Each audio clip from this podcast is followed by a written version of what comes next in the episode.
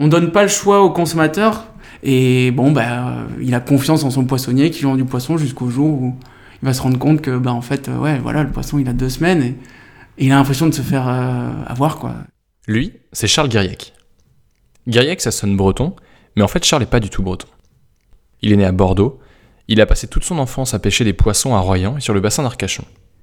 Il a toujours adoré la pêche, à tel point qu'il y a un an, il a décidé de créer Poiscaille.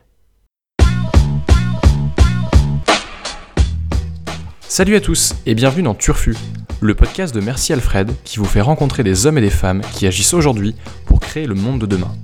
Et il y a quelques semaines, on a rencontré Charles, le cofondateur de Poiscaille, à qui on a posé une question.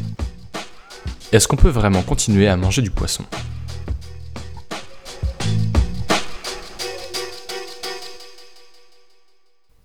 Poiscaille, c'est une plateforme de livraison de paniers de poissons et de produits de la mer en circuit court.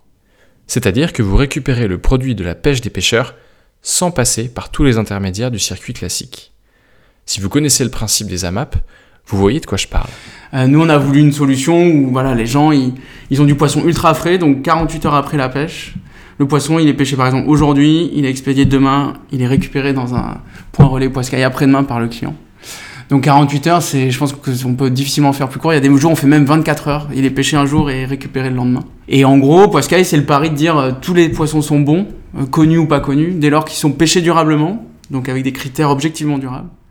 Euh, et payer cher aux pêcheurs pour qu'ils en prennent soin à bord, c'est-à-dire qu'ils ne prennent pas soin que des barres, des turbos, mais qu'ils prennent aussi soin des, des mulets, des tacos, des chinchards et autres, et ramener vite aux consommateurs. À l'origine de Poiscaille, il y a ce constat. Manger du bon poisson à Paris, c'est pas simple. C'est qu'on avait plein de gens qui nous disaient non mais moi j'ai arrêté de manger du poisson à Paris. Le poisson, il est pas bon. Je suis allé chez le poissonnier, j'ai payé. Euh, j'avais envie de m'acheter une sole. Tiens, je m'achète une sole, ça me coûte 20 balles euh, mes deux sols, cool. Et puis je me dis tiens, je vais prendre euh, une petite douzaine d'huîtres, 500 grammes de bulot, des crevettes marocaines décortiquées, etc. et puis en fait, je dépense 100 balles et j'arrive chez moi, il y en a déjà la moitié qui pue. Je cuisine, ça pue dans ma cuisine pendant trois jours. Et je jette mes bulots parce qu'en fait, ils étaient trop pourris. Quoi. Les gens, en fait, ils sont un peu déçus euh, de, leur, euh, de la qualité du poisson qu'ils ont. Le poisson, il est pas mauvais pour la santé, mais il est mauvais pour le palais. Quoi. Et en fait, c'est pas vraiment étonnant quand on commence à comprendre d'où vient notre poisson, mais surtout comment il est traité. faut savoir que les, les bateaux français en métropole attrapent à peu près 200 000 tonnes de poissons par an. Sur ces 200 000 tonnes, en fait, il y en a 80% qui sont attrapés par des bateaux qui vont entre 5 et 15 jours en mer. Donc ils partent du port, ils pêchent pendant 5 euh, à 15 jours, ils ramènent le poisson. Ça, c'est le premier problème. La façon dont le poisson est traité une fois qu'il est pêché. Dans la filière classique, le poisson passe en moyenne 15 jours en transit avant d'arriver dans l'assiette du consommateur final. Et du coup, la question qui se pose, c'est comment on fait pour conserver du poisson pendant deux semaines sur un bateau? Sur ces gros bateaux dont on parlait, bah, ils font des caisses de 50 kg, de 500 kg. Donc en gros, si tu empiles 10 euh, couches de poisson, bah, sur, euh, si tu mets du bar, bah, ils vont tous être à peu près propres. Euh, si tu mets du taco, bah, à partir de la moitié, ça va être une espèce de bouillie infâme. quoi. J'ai encore vu un reportage, moi ça m'a tué sur Thalassa l'autre jour, où, ouais, à bord d'un chalutier, partant du Guivinec, l'image vraiment, le petit pêcheur et tout, alors que c'est quand même un truc qui est gros comme un immeuble de 3 étages. Euh, bah, les mecs, ils sont encore à pelleter à la, Ils mettent une couche de poisson, une couche de glace à la pelle, une couche de poisson, ils prennent une pelle, ils mettent une couche de glace. Et ça, ça reste euh, bah, 3-4 jours, quoi, jusqu'à ce qu'ils rentrent, voire une semaine, quoi. Ça, ça me paraît euh, choquant, quoi, tu vois. C'est hallucinant qu'on en soit encore là.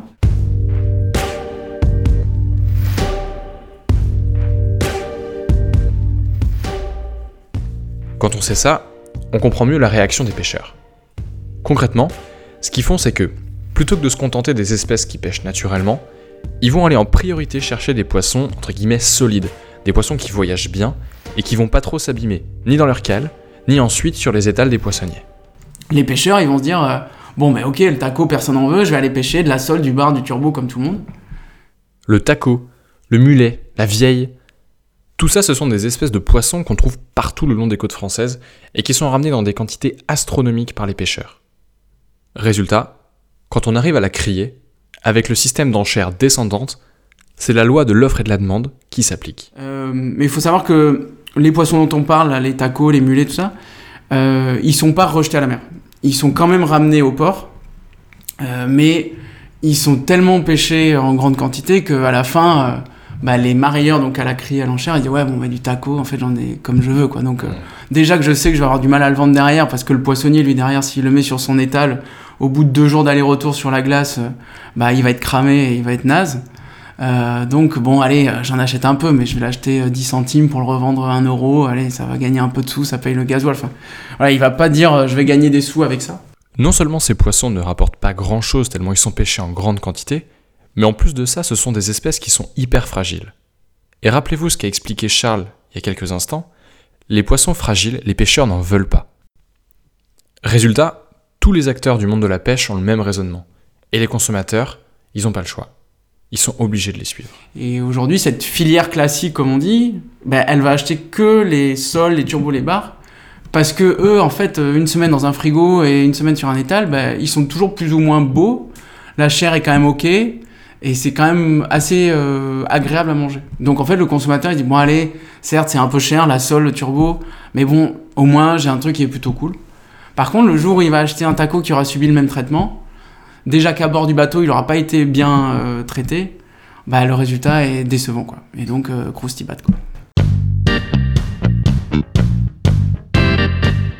Bon, le premier problème, il est clair. Comme les pêcheurs partent longtemps en mer, il leur faut des poissons solides. Des poissons qui vont résister non seulement à 15 jours de mer, mais en plus de ça, des manipulations pendant plusieurs semaines. Résultat, tous les poissons un peu fragiles, on oublie. Du coup, tous les pêcheurs se concentrent sur les mêmes espèces, quitte à rejeter à la mer une partie de leur filet et à aggraver le problème de la surpêche. La surpêche. C'est le deuxième gros problème du monde de la pêche aujourd'hui. Juste avant de continuer, on va faire un petit point chiffre, pour bien comprendre de quoi on parle quand on parle de surpêche. La première chose à savoir, c'est que pendant les 50 dernières années, les volumes de poissons et de fruits de mer pêchés au niveau mondial ont doublé. Un autre chiffre intéressant, c'est une étude de la WWF qui nous le donne. 90% des stocks de poissons dans le monde sont victimes de surpêche. Et cette même étude, elle estime que la pêche assure la sécurité alimentaire d'à peu près 3 milliards de personnes sur Terre. Mon point ici, c'est de dire que trouver des solutions pour résoudre ce problème de surpêche, ça devient vraiment urgent. En fait, il en va ni plus ni moins de la survie de quasiment la moitié de l'humanité. Faut savoir qu'en en fait, on, on consomme un million de tonnes de produits de la mer. Donc là-dedans, il y a les huîtres, les moules, tout ça, mais en gros, on importe 80% quasiment de notre consommation euh, en produits de la mer. Euh, et en fait, il faut savoir que sur ces, ces 80%, euh, la majeure partie sont assurés par le saumon qui est produit soit en Norvège, soit au Chili et qui est importé. En plus, il est nourri avec des farines qui sont pêchées à l'autre bout du monde aussi. Euh, le cabillaud qui est pêché donc euh, ben, en mer de Barents, donc euh, au nord de la Norvège, à la frontière avec la Russie. Et la crevette qui est élevée ou pêchée en zone tropicale. Et et c'est assez dingue de voir ça, surtout quand on voit qu'à côté, bah, je sais pas, au mois de novembre l'année dernière, à Arcachon, ils attrapaient tellement de bonites qu'elles finissaient à la poubelle. Quoi. En gros, les stocks de poissons, il y a un niveau sur lequel on, on est à l'optimum, c'est-à-dire qu'on peut en pêcher plein sans euh, compromettre sa pérennité. Euh, et si on atteint ce- cet optimum pour tous les stocks dans le monde, les scientifiques disaient qu'on pourrait manger, je crois, 18 kilos de poissons par habitant et par an. En France, on en mange 35. Donc on mange quasiment euh, deux fois, deux fois trop de, de poissons par rapport à ce que pourraient produire les océans. Après le point chiffre, le point histoire. Le problème de la surpêche, c'est pas un problème nouveau. En fait, ça date du milieu du 19e siècle et du début de la pêche industrielle au Canada. On est arrivé, on est parti à Terre-Neuve euh, pêcher la morue. On, a, on est devenu hyper fort grâce à la morue parce qu'on s'est mis à manger plein de morue, plein de protéines, mais on a niqué les bancs de morue à Terre-Neuve, hein, clairement. Et portugais, espagnol euh, et français aussi. Donc les morues là-bas, il y en a plus, c'était un énorme stock, c'était un truc, mais à l'époque, je crois, il y avait, euh, il y avait Victor Hugo qui écrivait que en gros, la mer, on, pou- on pouvait jamais la vider, quoi. Donc il y avait tellement de poissons dedans que c'était dingo. Et en fait, ouais, on a, on a épuisé nos, les ressources, on les a épuisées euh, ou trop exploitées euh, dans nos zones côtières, et puis on s'est mis à en manger plein, quoi. C'est le début vraiment des grosses, grosses pêcheries où on partait, on salait, on séchait la morue, euh, et on la ramenait pour, pour la consommer. Enfin, je pense que c'est, de mon point de vue, c'est un truc qui a, qui a nourri l'Europe, quoi, qui a permis vraiment une amélioration de l'alimentation, hein, clairement, en ayant de la protéine plus souvent. Aujourd'hui, on est plus de deux siècles et demi plus tard. Mais les choses sont bien ancrées dans la tête des pêcheurs. Et faire changer les mentalités, c'est pas évident. En gros, leurs parents, enfin, ou leurs prédécesseurs, être un bon pêcheur, c'était pêcher le plus possible, quoi. C'était, il y, a encore, je crois, euh, sur les ports bretons, le fameux pavillon bleu, c'est le bateau qui a attrapé le, plus gros tonnage à l'année. Quoi. C'est, voilà, c'est celui qui a attrapé beaucoup, c'est le bon pêcheur. Quoi. C'est comme le bon et le mauvais chasseur. Y a, le, et exactement comme le bon et le mauvais chasseur, il y a le, bon et le mauvais pêcheur. Et euh, sauf que sauf qu'il n'y a pas de parade. Hein. Euh, voilà, et puis surtout, il va pas dire comment il a fait, il va pas partager, etc. C'est genre, voilà, il se sent respecté sur le port et c'est cool. Et, euh, et aujourd'hui, euh, sauf qu'en fait, ces bateaux-là sont pas forcément les bateaux les plus rentables. C'est-à-dire qu'il il va pêcher comme un dingue, mais, euh, il va se lever à 2h du matin pour rentrer à 18h le soir, dormir 2 heures, et il fait ça tous les jours avec ses marins, et à la fin, tout le monde n'en peut plus, personne n'a de vie, et c'est c'est assez horrible en fait. Enfin, moi, j'ai pas envie d'encourager ça.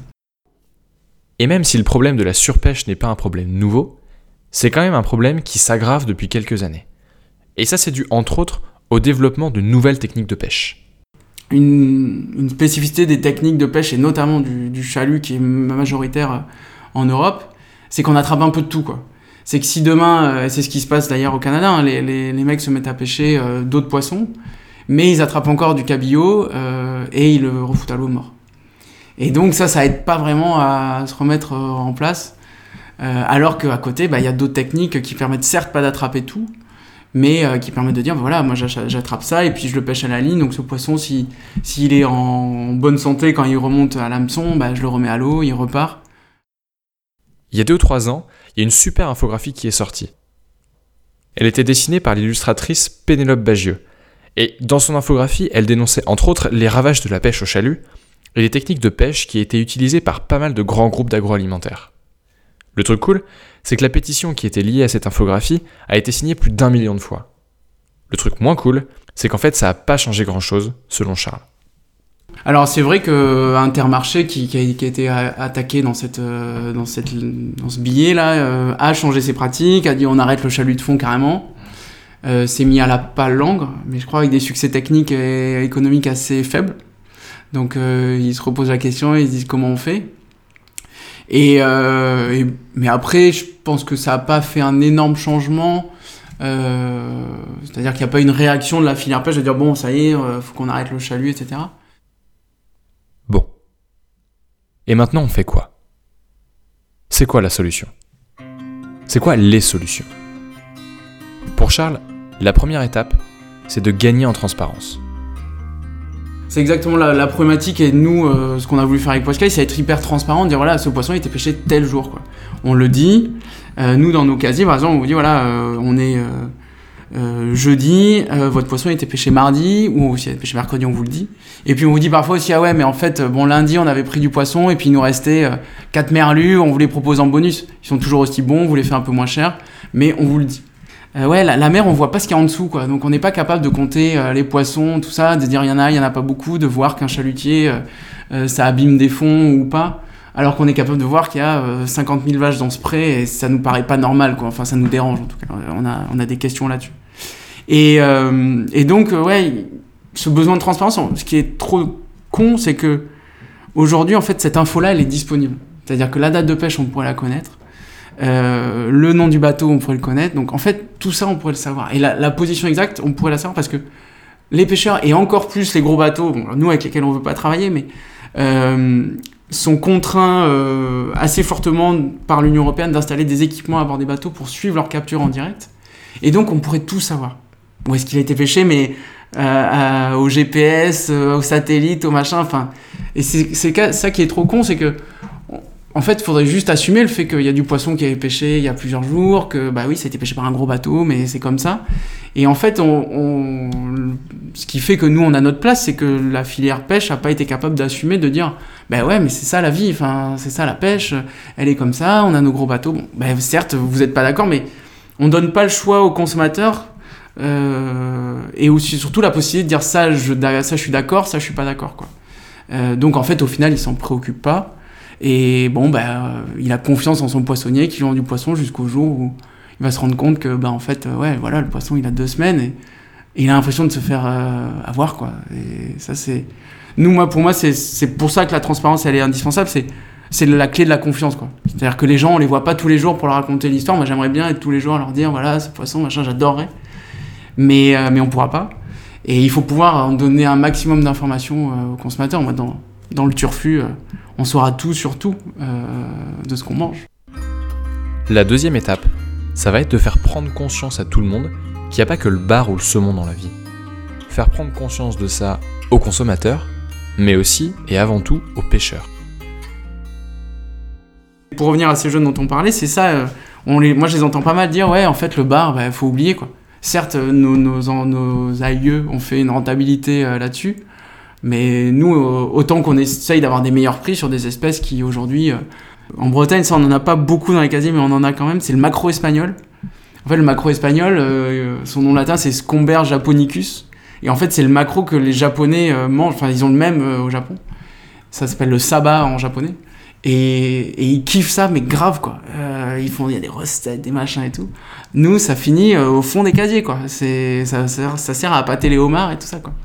Et c'est dingue, parce que certes, c'est fragile, mais si on y fait attention, qu'on le ramène vite, euh, c'est un poisson qui est super bon. Et pour faire changer les choses dans la tête des pêcheurs, il faut commencer par leur donner envie d'aller pêcher toutes ces espèces dont on parle depuis tout à l'heure. On peut pas juste vous donner une petite plus-value qui soit, qui soit un pourcentage, parce que sinon les vieilles, pareil, les vieilles qui valent 1 euh, euro à la criée, 15 centimes, 5 centimes. Enfin, euh, on peut pas leur dire oui, on va te la payer 8 centimes. Tu vois. Non, il faut, faut payer un prix qui soit suffisant pour que derrière lui ce soit intéressant pour aller le pêcher. Et ouais, et, dans le futur que lui il se dise bah ok en fait je fais ma rentabilité sur la vieille, la bogue, euh, le taco. Euh. Mais en fait tout ça pour Charles c'est même pas encore assez ambitieux. Lui il rêve d'un modèle complètement nouveau dans le futur, il faut qu'il y ait ça, quoi, parce que pour moi, on faudra qu'en fait, idéalement, on, remplace ces énormes bateaux par euh, plein de petits. Euh, il y aura la problématique de où est-ce qu'ils vont pêcher, loin, etc.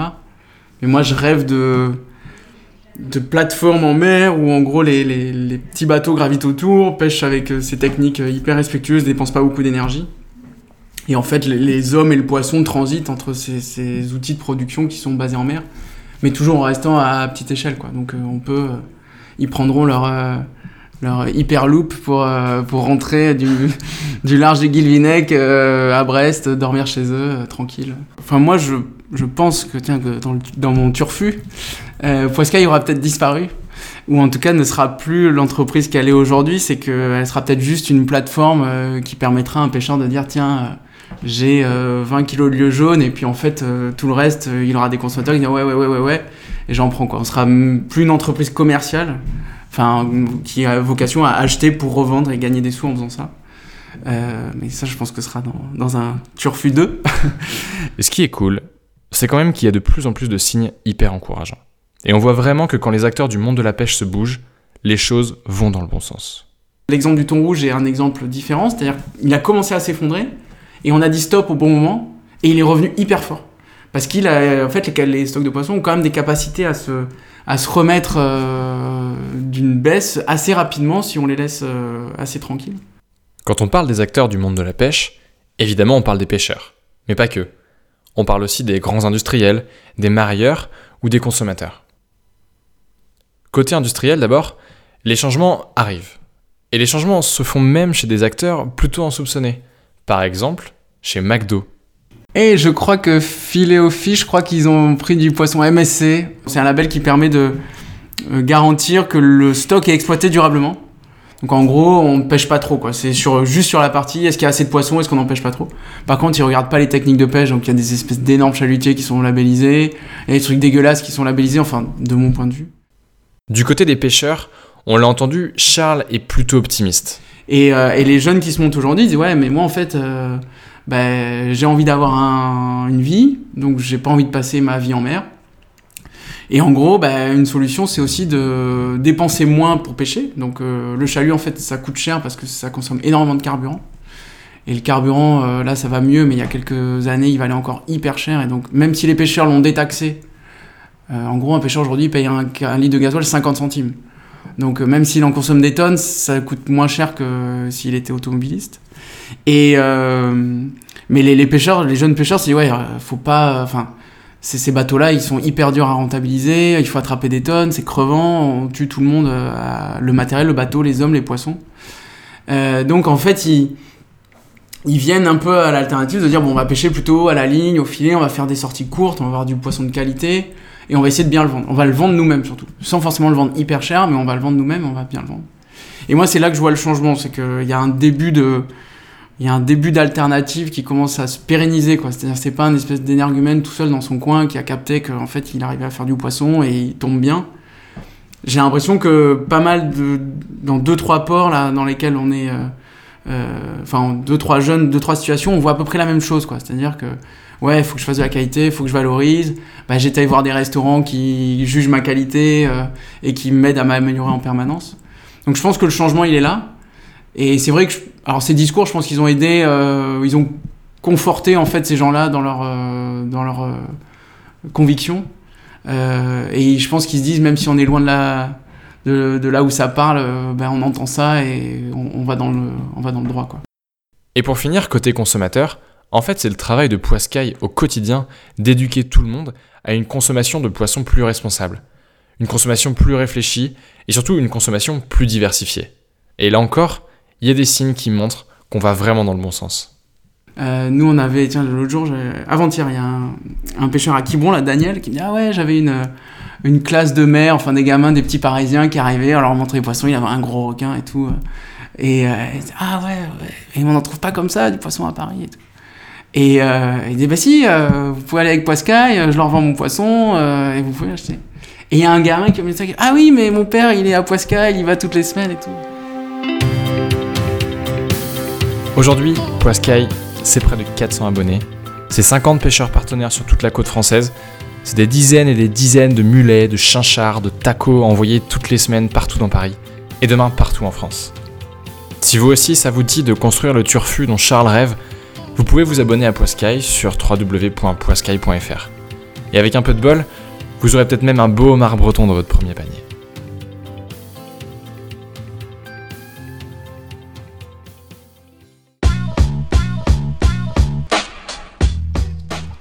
Voilà, c'était Turfu épisode numéro 1.